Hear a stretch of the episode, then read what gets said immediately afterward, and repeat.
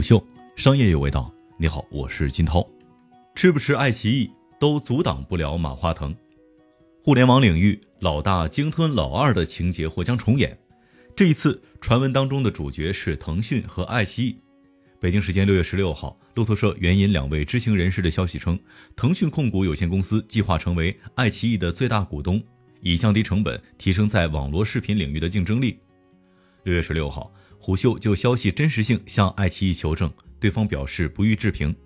资本市场却一片欢腾，爱奇艺一度涨超百分之三十五，手握爱奇艺百分之五十六点二的股份的百度也在美股盘前涨近百分之八。十七号，百度公关总监郭峰通过社交平台发布回应称：“大家别乱猜了，爱奇艺是百度内容生态战略的重要组成部分，百度会一如既往地支持爱奇艺的发展。”但据一位接近百度的知情人士向虎嗅透露，他了解到的事实是谈判正在进行当中，具体聊到了哪一细节并不清楚。从目前来看，如果消息属实，视频领域持续近八年的爱优腾格局有望被打破，腾讯将进一步扩大视频领域的统治地位。腾讯与爱奇艺合并的传言，早在三年前就在一些社交平台掀起了一些小范围的讨论分析。然后双方一直没有实质性的动作，所以并未掀起更大的动静。事实上，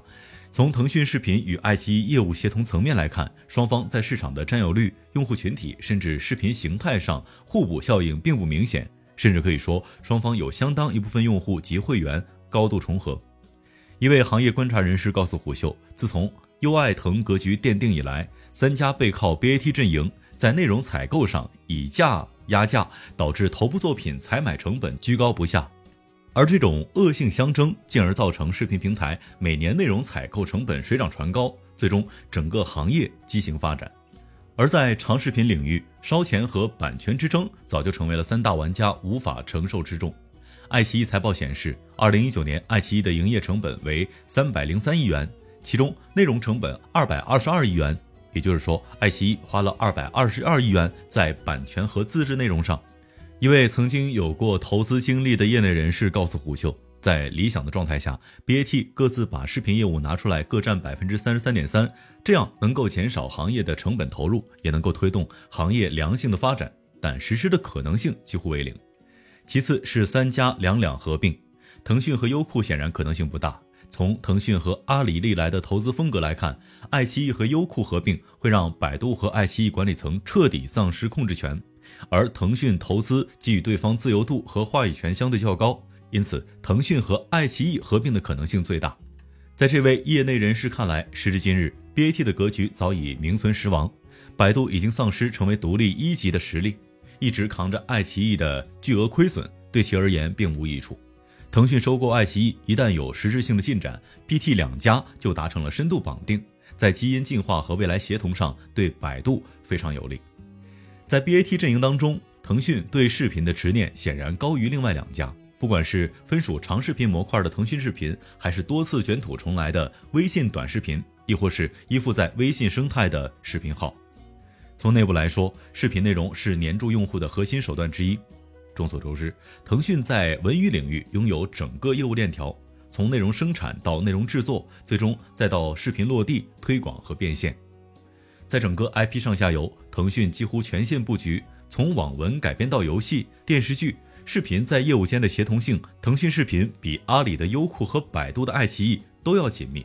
从外部来说，腾讯不得不随时应对来自于头条系的挑战。目前在视频，尤其是短视频。字节系的地位依然领先，尽管腾讯集团军作战也并未取得优势。二零一九年，腾讯又提出长视频加短视频三年战略，希望长短互补，实现内容融合发展。设想是在腾讯视频基础之上发展短视频和直播等内容生态，提升整体日活的同时，又能够产生广告营收。但是，一年时间过去了，二零二零年五月，腾讯平台与内容事业群宣布对视频业务进行新一轮的组织架构调整，其中包括裁撤短视频平台产品部、调整部分部门职责等内容。从后续调整动作来看，很难不把其归为一次试错。而在腾讯一次次的试错过程当中，是字节系的强势发力。二零一八年，西瓜视频宣布进军长视频。疫情期间和欢喜传媒合作的囧妈转网事件也着实刷了一波存在感。而这不得不引起爱优腾的警觉。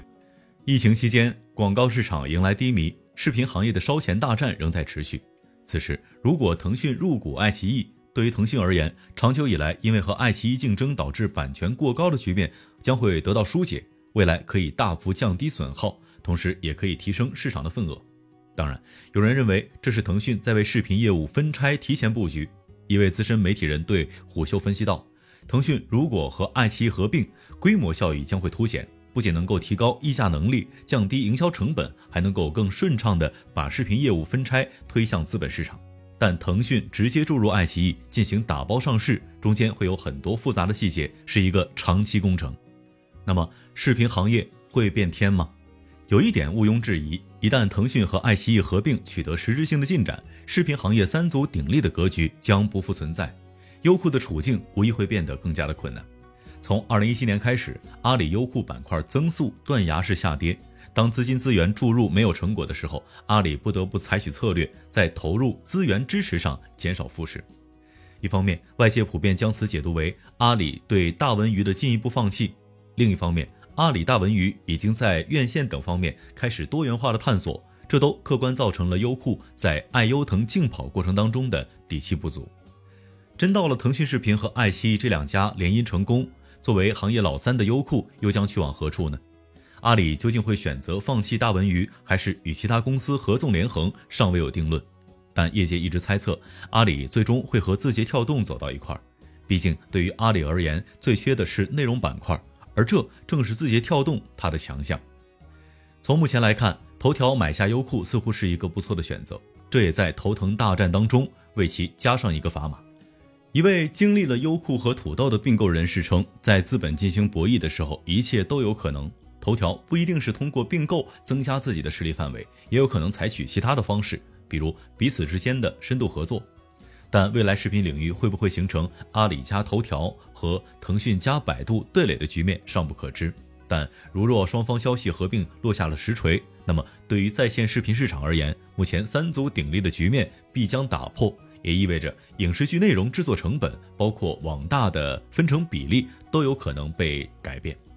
短期来讲，有利于提升版权方的议价能力，打击明星高片酬现象；长期而言，则有助于中国付费市场的形成，净化行业风气。午休，商业有味道，我是金涛，四点水的涛，下期见。